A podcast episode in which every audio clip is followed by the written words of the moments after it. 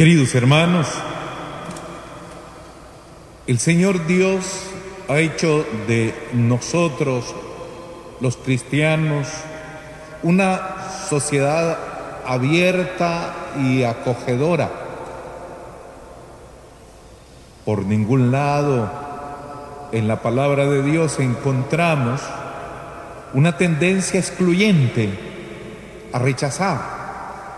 Por el contrario, es una insistencia en ser acogedores, porque detrás de aquel que llega o de aquel que se nos acerca, puede estar Dios en su mensaje, en su gesto, en su misma debilidad y pobreza, porque Él allí se manifiesta. Esa primera lectura muestra precisamente el eh, premio dado a quien acoge sobre todo aquel que llega en nombre de Dios. Una mujer de Sunem dice allí, influyente, autoridad, le comenta a su marido, mira, ese hombre santo, se refiere a Eliseo. Y siempre que viene, lo acogemos en nuestra casa. ¿Por qué no en la terraza? Le hacemos un toldito y así cuando Él venga y pase por este pueblo, se quede con nosotros. Y así fue. Con aquellos detalles propios de ustedes, las mujeres. Dice, le pusimos una camita una mesita, una lamparita y yo diría, y hasta una vacinilla han de haber puesto para que el profeta se sintiera comodito. De manera que Eliseo venía y se hospedaba en la casa de aquella mujer pudiente. Qué bonito, ¿verdad? Y ella con buen instinto femenino Dice, es que es un hombre de Dios, es un santo. La recompensa no va a faltar, porque ya lo dijo Jesús explícitamente después, quien a ustedes los recibe, a mí me recibe.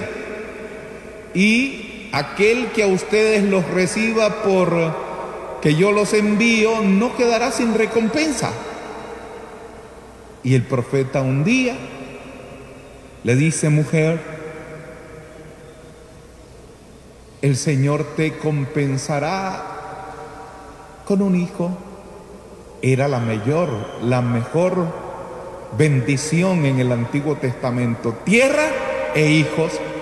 Y ella, que es consciente de ser ya madura y además estéril, pues duda pero en efecto el profeta le cumplirá y lo veremos más adelante en el libro de los reyes. Vendrá la bendición por ser acogedores al hombre de Dios. Fíjense que esto me acuerda, me recuerda que hace algún tiempo una señora muy preocupada llegó a buscarme, que quiero ver a Monseñor, que quiero ver a Monseñor. Bueno, en aquel entonces uno no ponía tanto pero, hoy sí uno pone pero por lo del virus, pero antes uno pues si podía rápido. ¿Cuál era la preocupación de la señora? Monseñor, es que fíjese que yo no sabía que en catedral esta semana era la misión. Y llegaron dos jóvenes a mi casa y yo pensé que eran testigos de Jehová, porque como son tan necios, yo les dije, no, no, no, no, no, y los corrí, creyendo que eran testigos de Jehová que insisten mucho. Yo le dije, no, no, no, no, no, no, vayan a fregar a otra parte. Y después la vecina me dijo, mire, ¿y por qué no recibió a los misioneros de catedral? ¿Cuáles? Pues los que pasaron esta mañana, ya yo los tuve les di fresquito, qué amables esos muchachos. y ando preocupada, no vaya a ser que me venga una maldición por haber rechazado a los misioneros de la iglesia. Qué bonito, ¿verdad? Sentía remordimiento de conciencia, por error, pues, pero remordimiento de conciencia por haber rechazado a los dos misioneros que iban, les tocaba en esa cuadra visitar para hablarles de Dios. Qué conciencia más clara de que el que recibe a uno del Señor por ser del Señor, a Él lo recibe. Y de que no se quedará sin recompensa quien abra la puerta a un discípulo misionero del Señor. Queridos hermanos, hoy ciertamente por las circunstancias estamos un poco retrecheros y hasta se nos dice, no visiten y no dejen que los visiten ahora. Uno mismo trata de no visitar, por ejemplo, en mi caso a mi mamá, cada tanto un ratito nomás ahí o cada tanto porque ya es muy mayor. El padre Alberto tampoco está yendo mucho a ver a su familia, precisamente por prudencia. Estamos distantes. ¿eh? De hecho, cuando a alguien se le pega mucho a uno, uno echa para atrás, para atrás, para atrás, porque hay un cierto temor del contagio. Pero eso no debe dañar el que sigamos siendo acogedores, el que sigamos siendo de cultura abierta.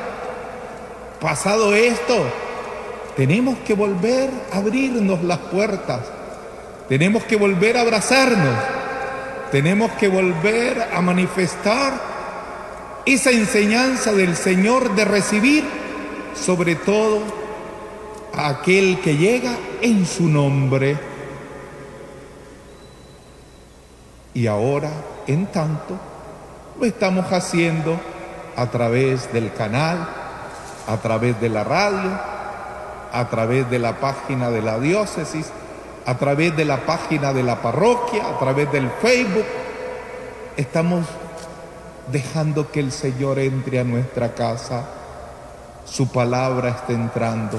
No lo hemos rechazado. Seguimos recibiendo la palabra, seguimos recibiendo al profeta, seguimos dándole hospedaje a Eliseo, seguimos en esa interacción con nuestro Señor Jesucristo, porque el que a mí me recibe, el que a ustedes los recibe, a mí me recibe.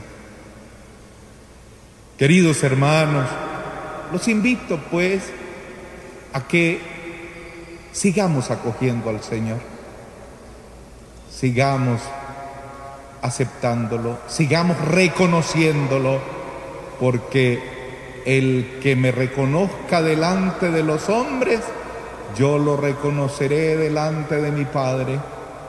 El que me niegue delante de los hombres, yo lo negaré delante de mi Padre. Sigamos recibiéndolo en nuestras casas, como recibió aquella mujer a Eliseo. Sigamos acogiendo al Señor de las diversas maneras ahora a través de de las formas novedosas que han permitido llegar, que llegue el Señor hasta nosotros. Y de esta manera estamos abriendo camino para que un día también el Señor nos acoja en su casa. Bien sabemos que en estos días hemos depositado a muchos hermanos en los cementerios o en el caso de Monseñor Bosco allí, en la capilla de la Virgen del Carmen. Pedimos para que a todos estos hermanos, también a nuestro hermano Monseñor Bosco, pues así como él y todos le abrieron el corazón a Cristo, así el Señor les permita que la puerta se abra para que gocen de la eternidad.